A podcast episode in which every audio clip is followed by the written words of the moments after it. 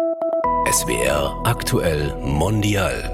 Herzlich willkommen bei SWR aktuell mondial. Ich bin Claudia Barthe. Und ich bin Miriam Staber. Wir wollen uns heute mal damit beschäftigen, welche Faktoren dazu führen können, dass sich jemand radikalisiert, wie man das rechtzeitig erkennt und wie Ermittlungsarbeit in solchen Fällen aussehen kann. Darüber sprechen wir mit zwei Frauen, die sich tagtäglich beruflich damit befassen. Das ist zum einen Evin Jakob vom Landeskriminalamt in Mainz. Sie beschäftigt sich mit dem Thema Islamismus. Hallo.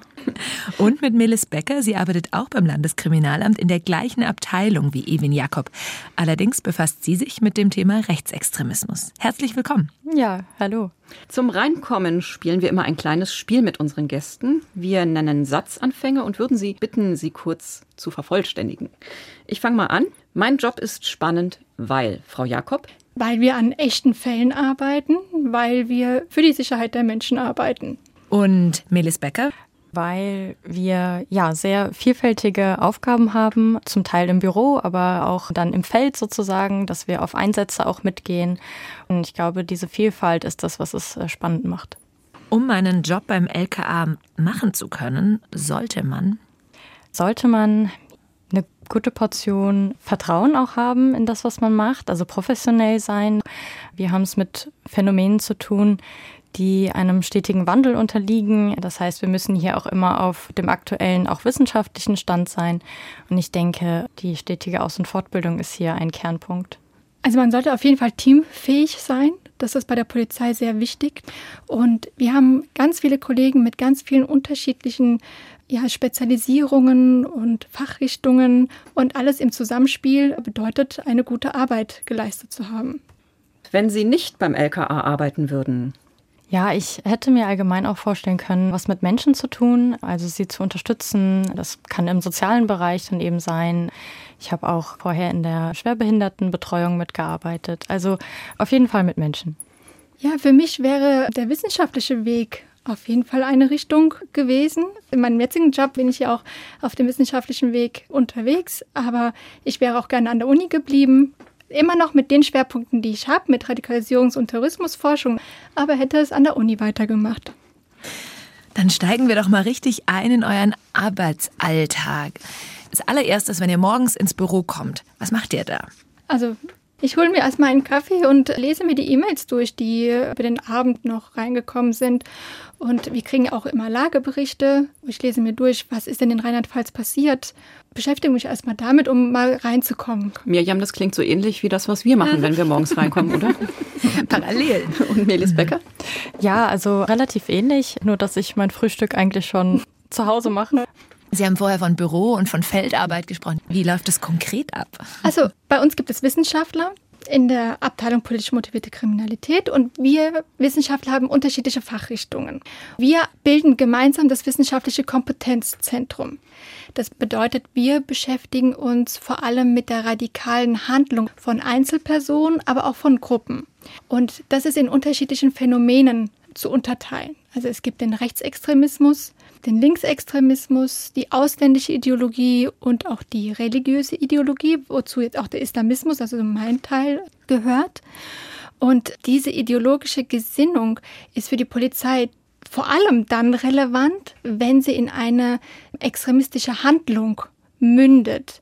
Sei es Propagandavideos zu produzieren oder aber auch zu verbreiten, bestimmte Terroranschläge verüben zu wollen oder andere Gewaltarten und wir haben zwei Hauptaufgaben.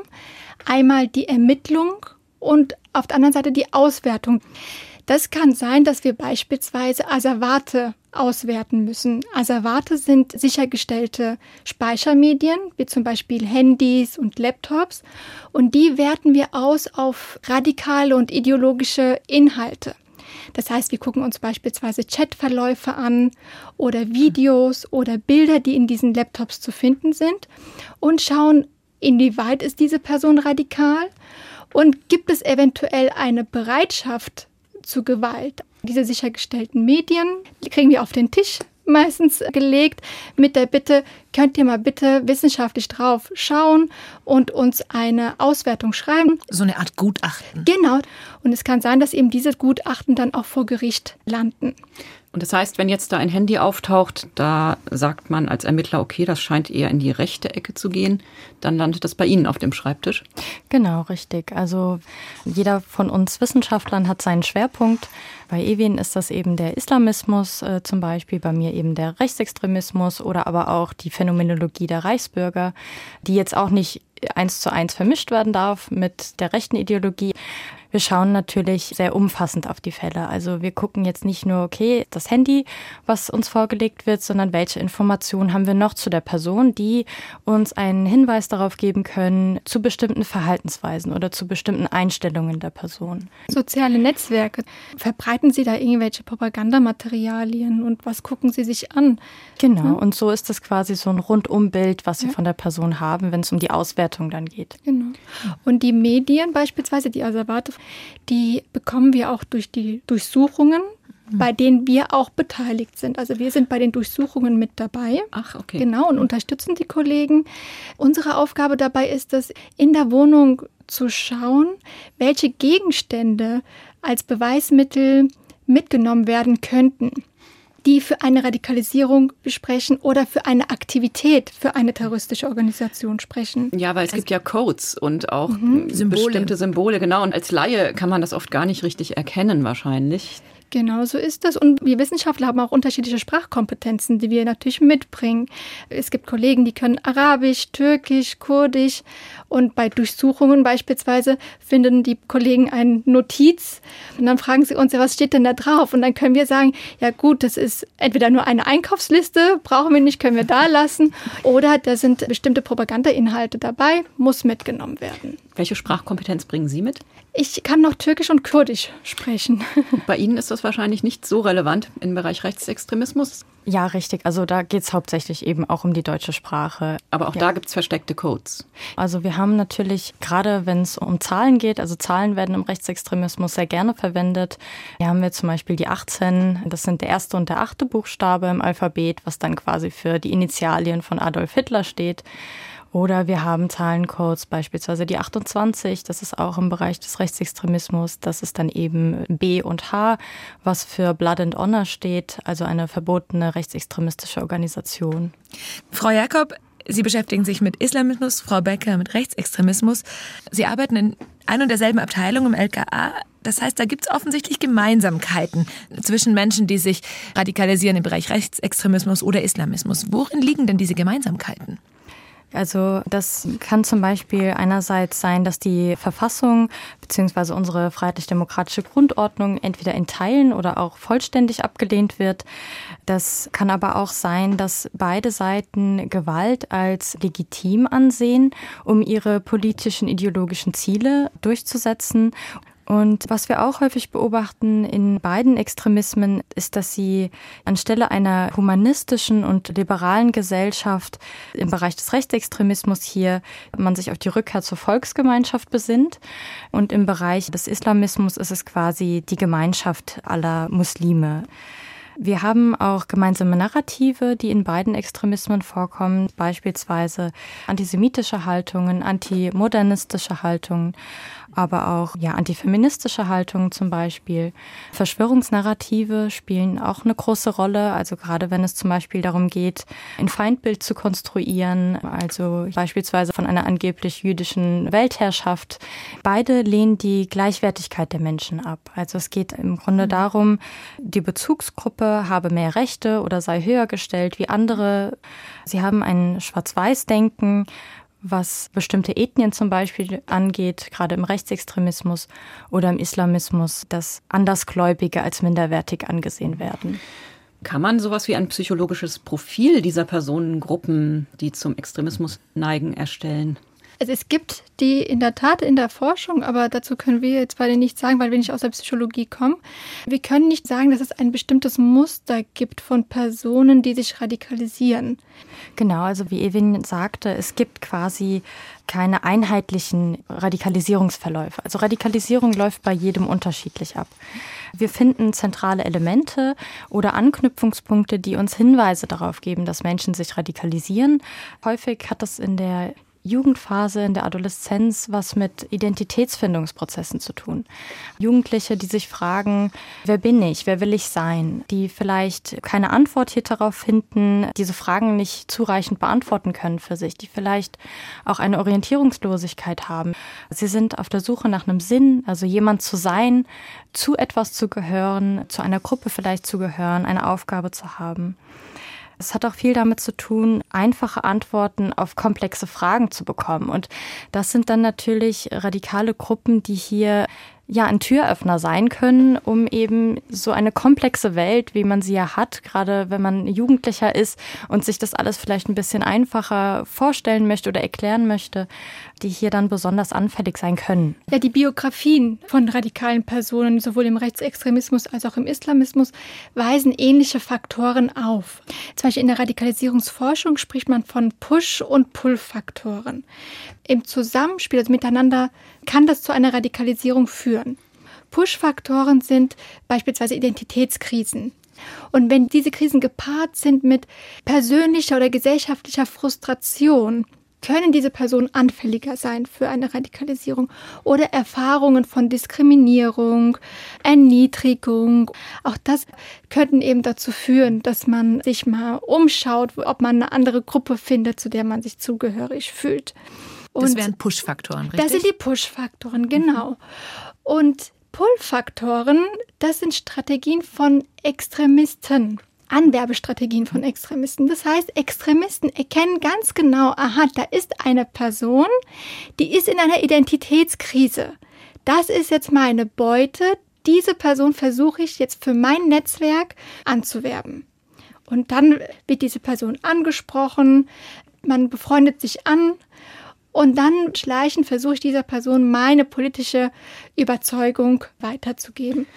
Wo werden denn die Personen angesprochen? Also wo finden mhm. die Extremisten sozusagen ihre potenziellen, ich will jetzt nicht sagen Opfer, aber mhm. ihre potenziellen Kandidaten? Also welcher Gruppe sich eine Person, die in einer Identitätskrise ist, beispielsweise anschließt, ist ganz unterschiedlich und ist meistens zufällig.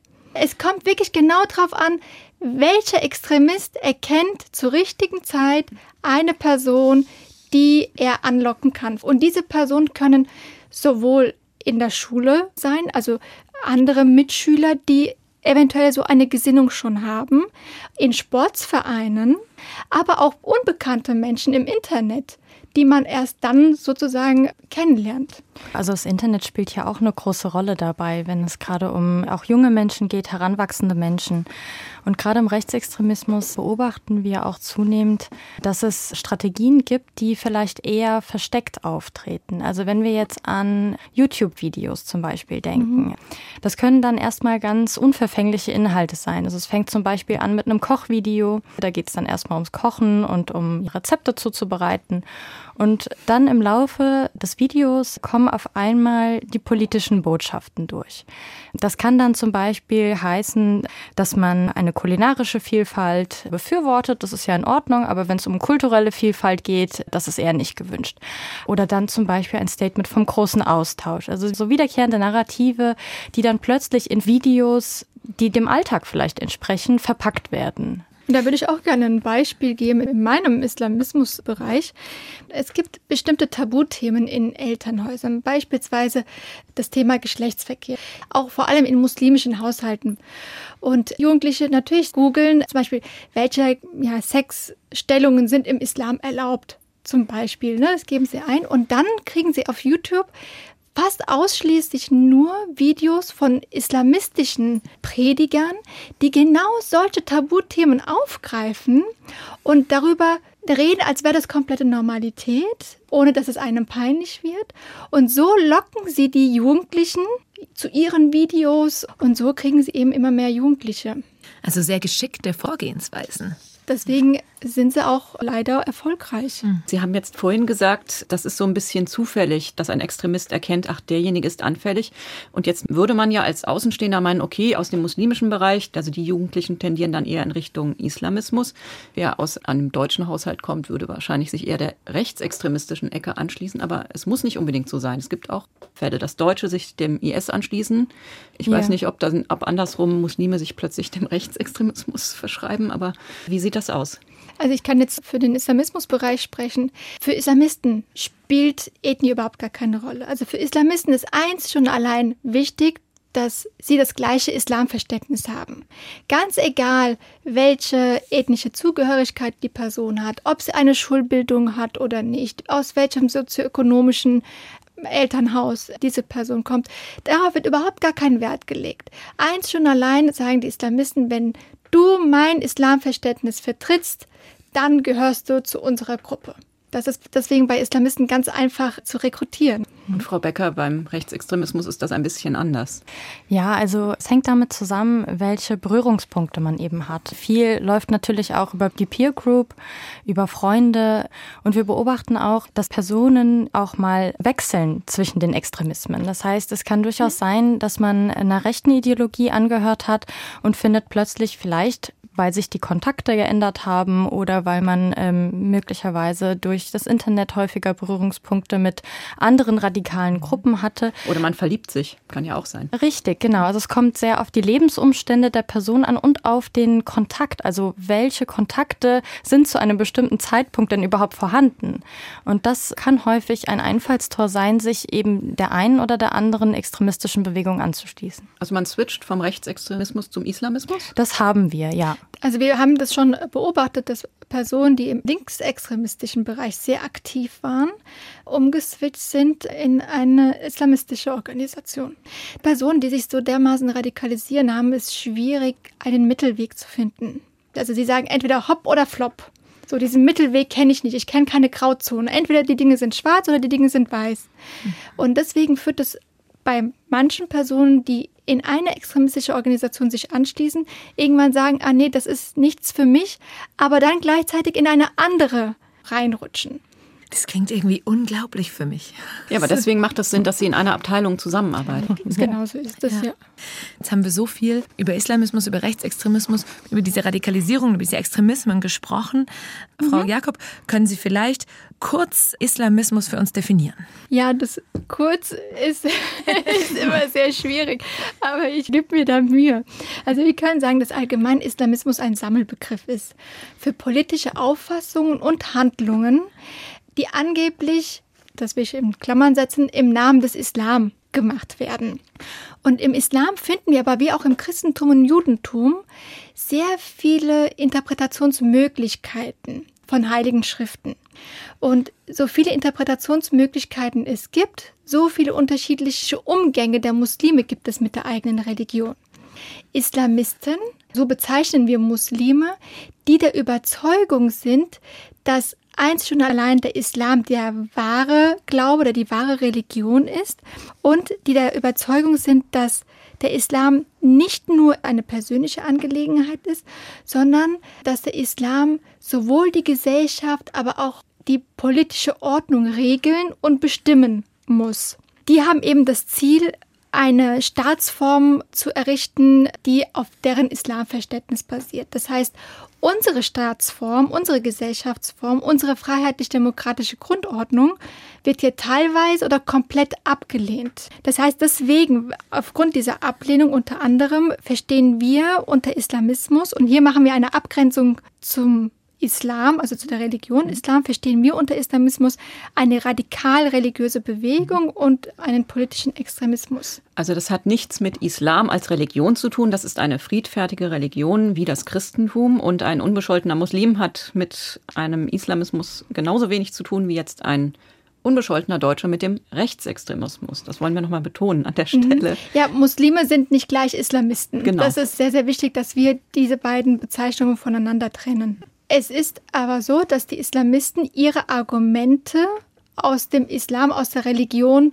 nutzen, um ihr Islamverständnis sozusagen durchzusetzen. Also sie mhm. haben ein Islamverständnis und glauben, dass nur dieses Verständnis das Richtige ist. Also die Religion wird instrumentalisiert. Ja, unter anderem. Ja. Frau Becker, wenn Sie uns an der Stelle dann mal eine kurze Definition von Rechtsextremismus geben könnten.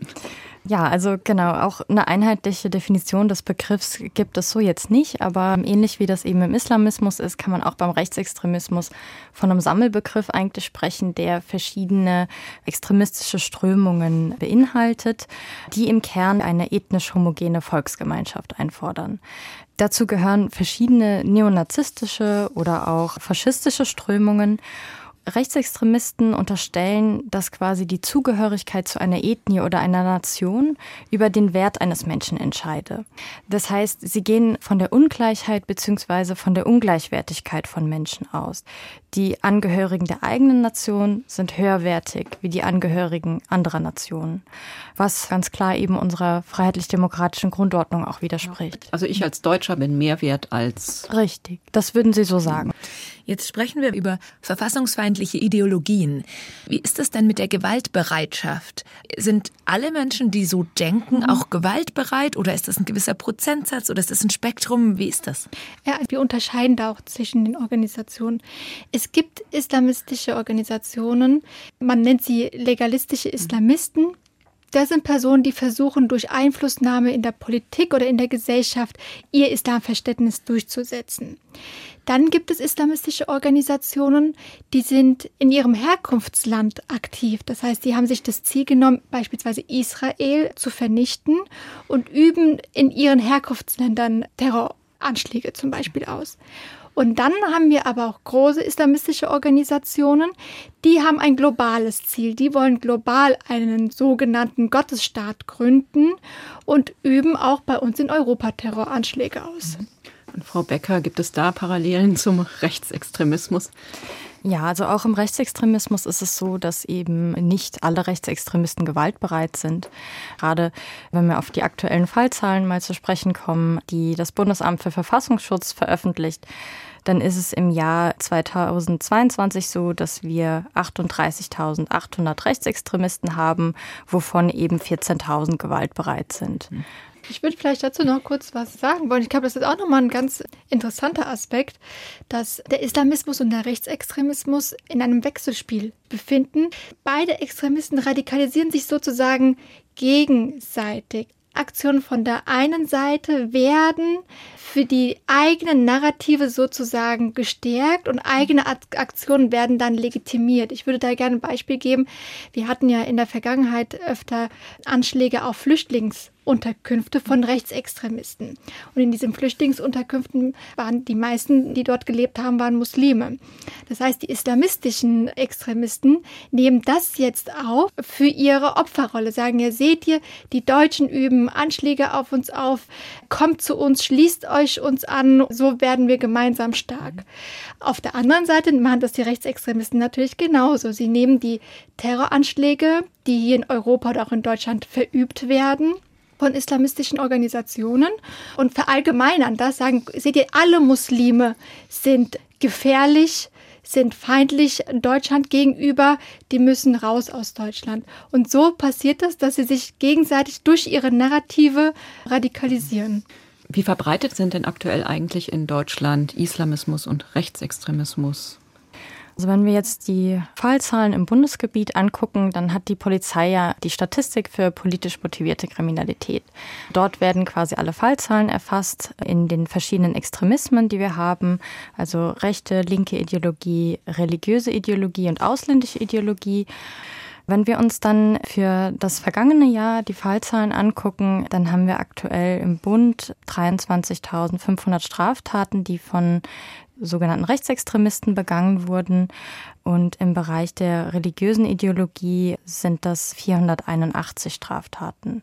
Und das ähm, ist aber ein ganz großer Unterschied. Oder? Richtig, das ist ein großer Unterschied, aber man muss hier eben unterscheiden. Also man darf die Fallzahlen äh, nicht vergleichen, weil es bestimmte Delikte gibt, die im Rechtsextremismus eher erfasst werden wie im Islamismus. Also zum Beispiel das Verwenden von Kennzeichen verfassungswidriger Organisationen. Das kann zum Beispiel eine Hakenkreuzschmiererei sein an einer Hauswand Das gibt es so im Bereich des Islamismus aber nicht. Deswegen haben wir natürlich Zahlen, die sehr weit auseinandergehen und aber deswegen nicht verglichen werden können. Aber genau. was einen natürlich interessiert ist, von wem geht die größere Gefahr aus? Die Gefahr von beiden Seiten ist nach wie vor real. Also wir haben es nach wie vor sowohl im Islamismus als auch im Rechtsextremismus mit einem hohen Gefahrenpotenzial zu tun. Und obwohl beispielsweise der IS im Jahr 2019 eine territoriale Niederlage erlebt hat, beobachten wir, dass er aber weiterhin für seine Ideologie rekrutiert und auch zu Gewalttaten aufruft. Die Fallzahlen im Rechtsextremismus steigen auch an. Wir haben insgesamt in der politisch motivierten Kriminalität über alle Phänomenbereiche aktuell einen Höchststand im vergangenen Jahr zu verzeichnen. Und das heißt nach wie vor, also die Extremismen oder die politischen Ausrichtungen sind mit hohem Gefährdungspotenzial verbunden. Also das heißt, der eine ist genauso gefährlich wie der andere.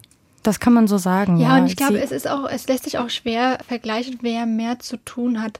Wir bei der Polizei reagieren ja auf Entwicklungen. Beispielsweise 2011 bis 2014 war die Aufgabe der Polizei unter anderem, die Ausreise von Islamisten zu verhindern. Also von Personen, die sich hier in Deutschland radikalisiert haben und dann nach Syrien ausreisen wollten, um dort zu kämpfen, um sich einer terroristischen Organisation anzuschließen. Dann, so 2018 bis jetzt, beschäftigen wir uns mit den Rückkehrern. Also das heißt mit den Personen, die ausgereist sind und jetzt wieder zurück nach Deutschland wollen. Jetzt beschäftigen wir uns eben mit der Frage, was machen wir mit diesen Personen? Also wie gefährlich sind diese Personen? Was haben sie drüben gemacht in Syrien? Waren sie auf dem Schlachtfeld? Haben sie Erfahrung an Waffen? Also welche Qualifikationen bringen sie eigentlich mit? Und wie gefährlich sind sie für die deutsche Gesellschaft? Sie sehen, diese Entwicklungen sind nicht immer linear. Und wir bei der Polizei reagieren auf diese Dynamik, auf diese Entwicklungen. Auch im Rechtsextremismus natürlich, das verändert sich ja durchaus. Also es gibt natürlich immer wiederkehrende Muster, die sind auch schon kontinuierlich und lange vorhanden. Aber wir haben natürlich neue Gruppierungen, die sich genau. bilden. Wir haben Einzelpersonen, die sich durchaus doch auch radikalisieren. Und das macht ja auch unsere Arbeit so interessant. Radikalisierung ist ein Dauerthema, leider in der Gesellschaft. Es ist immer in einem stetigen Wandel. Es gibt eben neue Anwerbestrategien, es gibt neue Organisationen, es gibt neue Kooperationen, dann gibt es Anfeindungen zwischen den Organisationen. Also dadurch ist unsere Arbeit auch immer im stetigen Wandel. Es gibt eine Zunahme, entnehme ich dem, was Sie sagen. Wir haben im Bereich des Rechtsextremismus seit beispielsweise 2018 einen kontinuierlichen Anstieg der Personen, die diesem Spektrum zugeordnet werden. Im Bereich des Islamismus unterliegt es leichten Schwankungen. Da hatten wir 2020 mal einen Höchststand, aber auch da sind die Personenanzahlen ähnlich hoch. Das klingt ja wirklich alles ziemlich düster. Jetzt arbeiten Sie beide beim LKA in Mainz, Thema Rechtsextremismus, Islamismus. Ich als Privatperson vielleicht, woran kann ich denn erkennen, dass jemand gerade dabei ist, sich zu radikalisieren? Was kann ich vielleicht tun? Mhm. An wen kann ich mich auch wenden? Also es gibt keine feste Checkliste von Anzeichen, dass wir sagen, okay, anhand dieser Punkte ist eine Person radikal oder nicht. Aber es gibt bestimmte Anhaltspunkte, die erfahrungsgemäß eine Rolle spielen könnten. Und wenn viele davon auftreten, dann könnte es sein, dass sich diese Person einer radikalen Gruppe annähert. Mhm. Das könnte beispielsweise sein der plötzliche und umfassende Persönlichkeitswandel, dass beispielsweise frühere Vorlieben oder Gewohnheiten abrupt beendet werden oder auch das äußere Erscheinungsbild sich ändert, beispielsweise bei Frauen, die sich voll verschleiern oder im rechtsextremistischen Bereich, dass die Personen Klamotten tragen von bestimmten rechtsextremistischen Marken, die man vielleicht als Außenstehender nicht erkennt, aber als Insider weiß man genau, ah, guck mal, da trägt jemand die und die Marke, die gehört zu Rechtsextremisten oder zu meiner Gruppe. Dann gibt es einen bestimmten Tunnelblick. Das heißt, die Welt wird lediglich nur noch aus einer Perspektive betrachtet und das ist die Perspektive der Gruppe oder des radikalen Milieus, in dem man sich befindet. Alle anderen Perspektiven, Informationsquellen oder Meinungen werden komplett abgelehnt oder sogar als Lüge bezeichnet. Also man kommt an die Person nicht mehr ran. Und es gibt auch die Feindbilderpflege. Das heißt, alle anderen Menschen, die eben nicht zu dieser Gruppe gehören, werden komplett abgelehnt oder man distanziert sich strikt oder werden als diejenigen bezeichnet, die auf dem falschen Weg sind. Da gibt es diese Abgrenzung. Es kommt ja häufig auf Verhaltensänderungen an.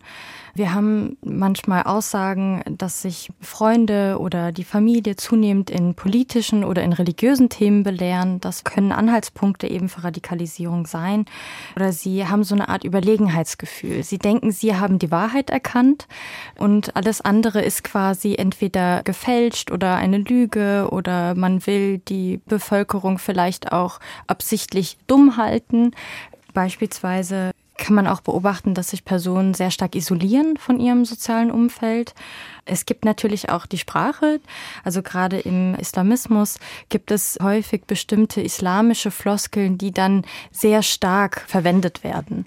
Und wenn ich dann diesen Prozess bemerke, kann der noch gestoppt werden oder gibt es dann Stellen, an die ich mich wenden kann als Einzelperson, als Eltern oder als Freundin oder Freunde, kann man das ja mhm. meistens gar nicht leisten. Ja, wir würden sagen, dass Eltern, Lehrer oder Freunde meistens die ersten Personen sind, die eine Radikalisierung oder eine Persönlichkeitsveränderung erkennen. Mhm, das bemerken. Oder das bemerken eben. Und wenn sie eben diesen Eindruck haben, dass sich eine Person im eigenen Umfeld radikalisiert, dann können sie sich bei den Beratungsstellen Radikalisierung melden. Also wir haben bundesweit und aber auch landesweite Beratungsstellen.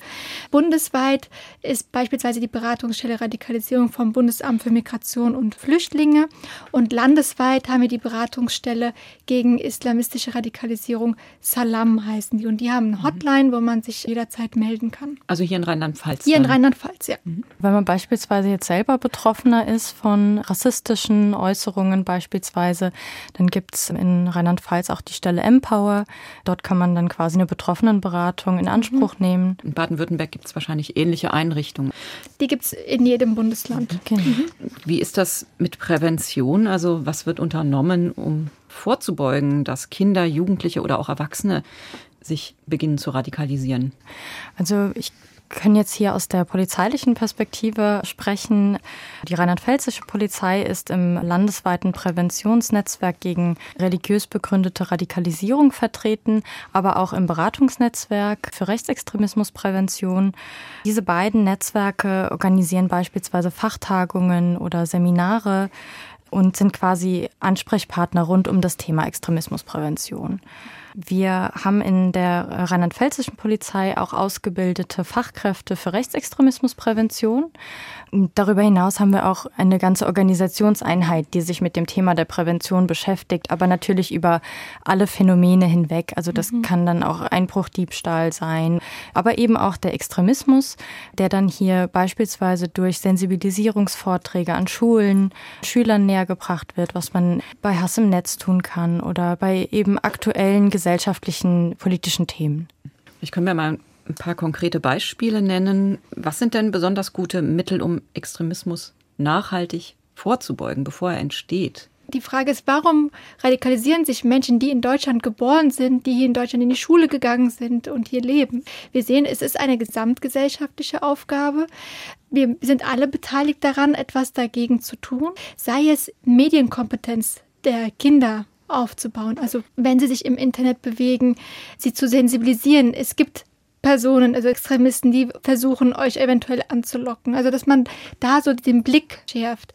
Dann geht es natürlich auch um Toleranz zu lernen. Ne? Es gibt Menschen, die anders sind.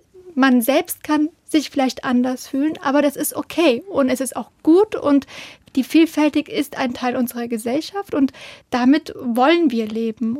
Diese Bereitschaft, die Gesellschaft als bunt zu akzeptieren, auch das ist wichtig. Und die Persönlichkeit der Kinder eventuell hier zu stärken, dass man nicht anfällig wird für bestimmte Diskriminierungserfahrungen, also so diese Resilienz mhm. Aufzubauen. Ja, so ein bisschen Zivilcourage zu zeigen. Mhm. Also wenn ich jetzt sehe, dass jemand ungerecht behandelt wird, vielleicht auch mal den Mut zu haben, dort einzuschreiten. Gerade für Kinder oder Jugendliche diese Sensibilität zu schaffen, dass es gut ist, wenn ich mich auch mal vor jemanden stelle, der vielleicht von der Mehrheit irgendwie komisch betrachtet wird. Gerade im Kindes- und Jugendalter sind wir hier sehr gut beraten, wenn wir investieren. Ihr Job ist ja auch ein Teil dieser Arbeit, aber ein Teil, der auch schwierig ist. Sie sehen viele Dinge, die nicht immer leicht zu verarbeiten sind. Warum lohnt es sich denn, Energie, Nerven und so weiter in ihren Job zu investieren?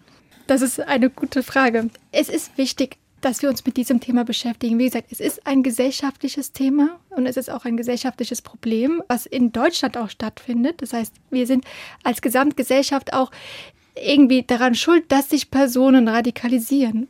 Dagegen müssen wir arbeiten. Ich finde, die Polizei bietet da auch eine sehr gute Möglichkeit, etwas dagegen zu tun, sei es präventiv, sei es aber auch, dass wir eben versuchen, Straftaten zu verhindern aber auch Grenzen aufzuzeigen. Ne? Also auch zu sagen, gut, wenn jemand quasi einen Schritt zu weit gegangen ist, hier auch den Riegel mal vorzuschieben und zu sagen, das geht eben nicht. Beides ist sehr wichtig. Also ich denke, wir leisten einen Beitrag für die Sicherheit auch der Gesellschaft. Und ich denke, wenn wir hier diese Unterstützungsleistung bringen können und wir Kollegen auch helfen, in ihrer Arbeit sicherer zu werden, dann ist das ja auch für uns eine sehr erfüllende Aufgabe. Also es ist eine sehr sinnerfüllende Aufgabe. Gerade weil wir auch nicht nur mit Tätern zu tun haben. Wir haben ja auch mit Opfern zu tun, die wir schützen müssen. Auch darin sehen wir eine sehr erfüllende Aufgabe, die Gesellschaft zu schützen vor Terroranschlägen mit unserer Arbeit. Das ist sehr sinnerfüllend, ja. Also es ist eine sehr wichtige Arbeit, die Sie da leisten. An der Stelle nochmal vielen Dank. Ja, und auch vielen Dank für dieses Gespräch, dass Sie Ihre Arbeit mit uns geteilt haben, dass Sie so viele spannende Dinge erzählt haben. Ja, sehr, sehr gerne. gerne. Dankeschön. Danke für die Einladung. Ja, ja das war SWR Aktuell Mondial mit Evin Jakob und Melis Becker vom LKA in Mainz. Ihr könnt diesen Podcast in voller Länge in der ARD Audiothek nachhören. Und wenn euch SWR aktuell mondial gefällt, dann würden wir uns freuen, wenn ihr den Podcast weiterempfehlt oder abonniert. Danke fürs Zuhören, sagen Miriam Staber und Claudia Bartel.